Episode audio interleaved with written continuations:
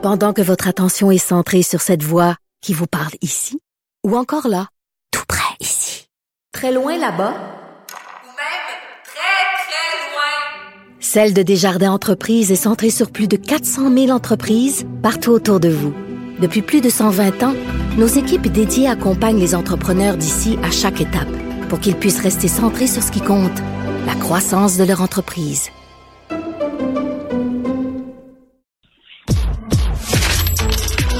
Économie, finance, affaires, entrepreneuriat. Francis Gosselin. Bonjour Francis. Salut Mario. Alors, le gouverneur de la Banque du Canada qui s'est exprimé aujourd'hui euh, au Parlement.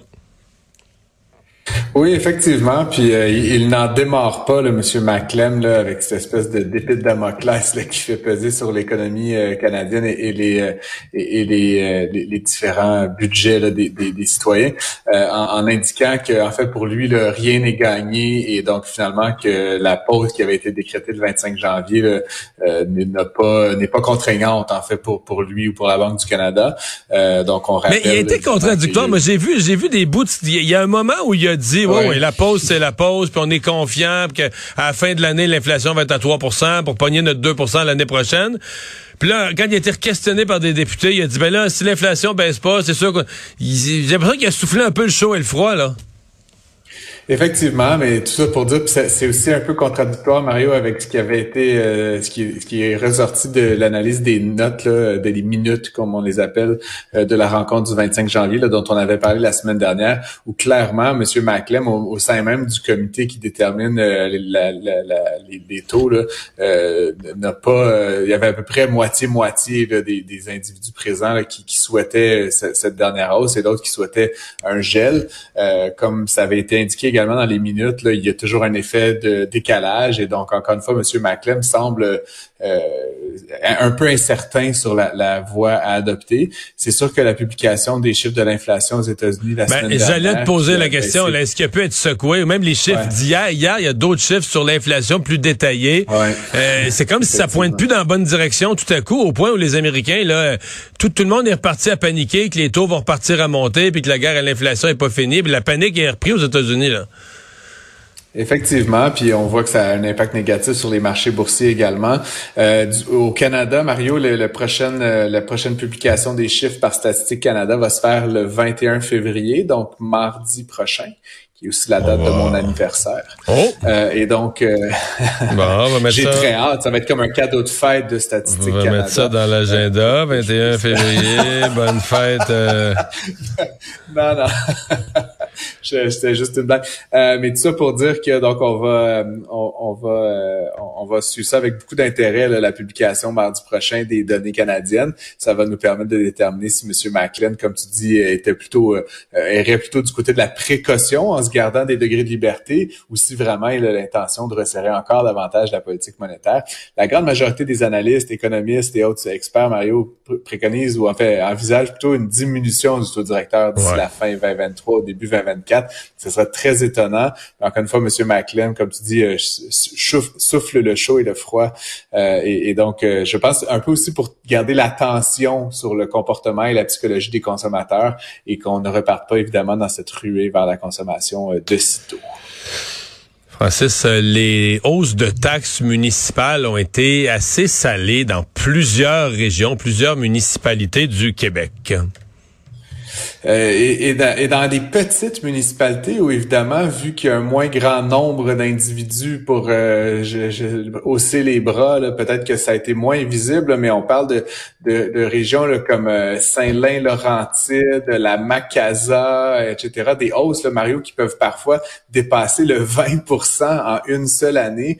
Euh, ça fait mal, évidemment. C'est souvent, évidemment, des, des régions où le salaire moyen est moins élevé, la valeur des propriétés également. Fait des augmentations de cette ampleur-là, ça peut euh, faire mal, puis même euh, mettre en péril la détention d'une propriété par son propriétaire légitime.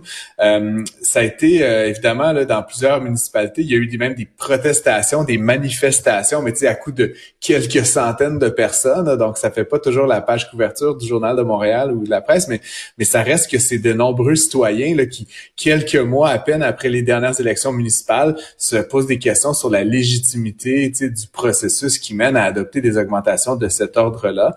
Euh, il y a eu d'ailleurs un très bon papier de Michel Girard là, sur euh, la possibilité d'une loi qui viendrait plafonner là, ou en tout cas encadrer le pouvoir décisionnel des, hmm, des Mais techniquement, en français, les électeurs sont responsables, les élus choisis par les électeurs sont responsables. C'est no taxation without representation, mais là on est représenté au niveau municipal, ils ont le droit de nous taxer, puis à la limite on a le droit de les mettre dehors à l'élection suivante. Euh, bon, est-ce que c'est la, question qui se pose, c'est est-ce que les municipalités là, ils sont, sont sont trop euh, menottées, là, face des fois des augmentations de dépenses? Parce que tu sais, moi, j'ai vu des exemples comme député. À un moment donné, le gouvernement, lui, il arrive à un incendie à quelque part, une tragédie. Bon, là, on fait un rapport du coroner, on dit, là, ça n'a pas de bon sens, les pompiers avaient pas ci, pas telle longueur de tuyau, pas telle grosseur de camion. Puis là, on vote une loi à l'Assemblée nationale pour dire, ben là, nous autres, à l'Assemblée, on fait notre travail, on, on, on, on le règle le dossier, puis on vote que toutes les municipalités de telle population devraient avoir tel type de camion. Là, les municipalités se retrouvent avec des nouvelles obligations. Trois ans pour régler ça, des, centaines de milliers de dollars d'achat. Là, tu viens de dire des plus petites municipalités qui n'ont pas des grosses valeurs foncières, qui n'ont pas nécessairement des grosses usines ou des gros payeurs, se retrouvent à dire, OK, mais là, nous autres, là, comment on finance ces achats-là? Et, là, je donne l'exemple de, de, protection incendie, mais dans une foule de domaines, des fois, le gouvernement impose aux municipalités des, nouvelles dépenses. Des fois, il y a un peu de ça aussi. Les municipalités sont poignées. Ils ont juste, ils ont juste la taxation foncière pour s'en sortir, puis on leur met des nouvelles dépenses sur le dos.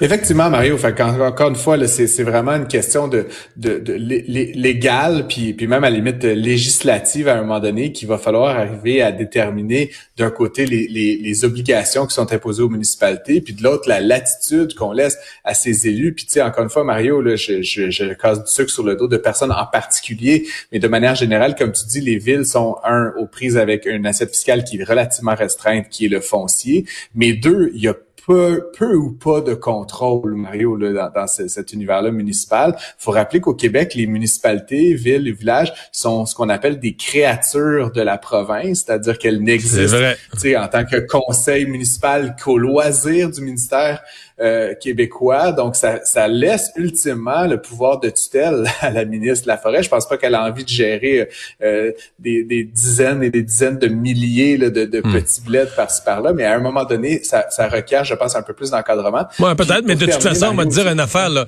Une des pressions politiques, c'est que la, la, essentiellement, le Québec solidaire, les libéraux ont gagné tout leur comté à Montréal, sur le territoire de la ville de Montréal. Fait que nomme-moi des villages là, dans toutes les régions du Québec, à part un peu en Gaspésie où il reste une coupe de péquistes. Nomme-moi des villages dans toutes les régions du Québec.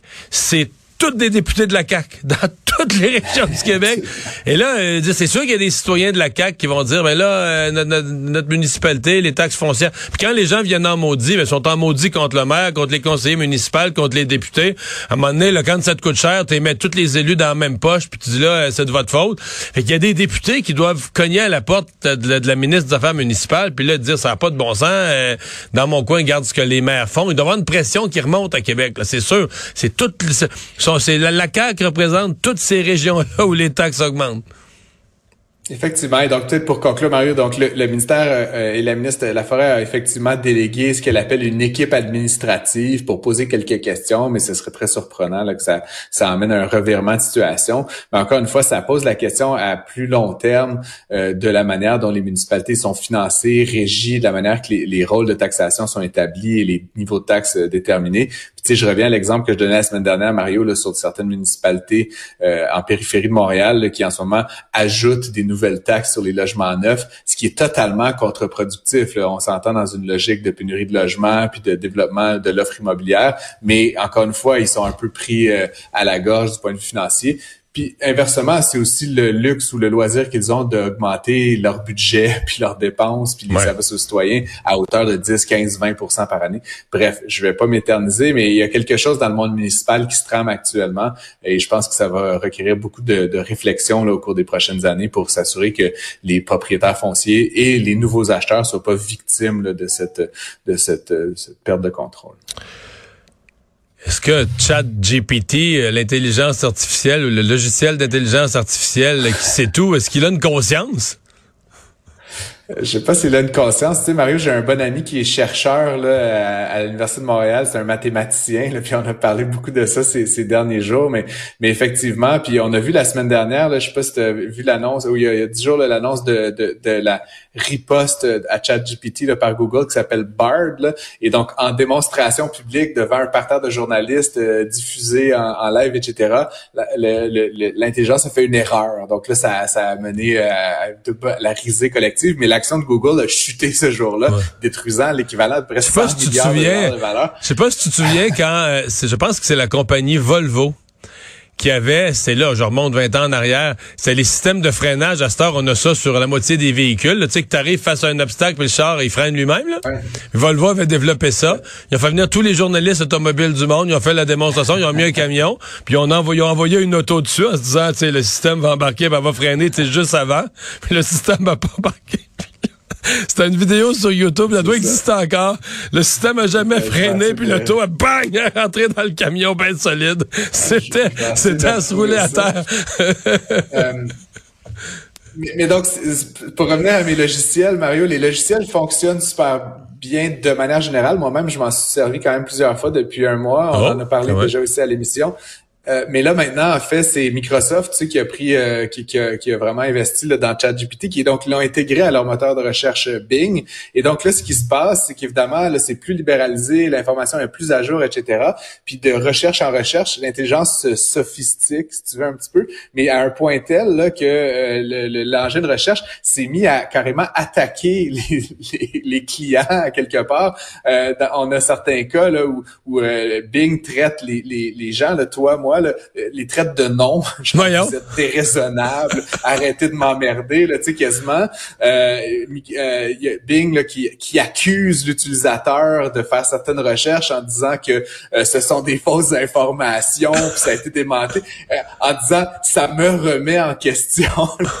c'est vraiment là, tu sais, dans les films là, un petit peu qu'on voit parfois des, des, des, intelligences artificielles qui deviennent conscientes. Après, tout ça, c'est de la, de la mécanique, mais encore une fois, dans la mesure où ça devient de plus en plus quasi réel. Ça pose la question de ce que ce qu'est une conscience. Puis, je veux laisser ça peut-être aux philosophes, mais tout ça pour dire que dans l'expérience utilisateur, Mario, en quelques semaines seulement, euh, cet, cet outil-là est en train de devenir un peu menaçant pour certains usagers. Ça rappelle 2001, Odyssée de l'espace. Je sais pas si t'es un fan, Mario, le métier où à la fin, euh, le robot tue les humains euh, pour les protéger d'eux-mêmes. Donc, c'est un petit peu capotant quand on y pense. Ouais. On va se laisser là-dessus. C'est assez, on a le vertige. Merci.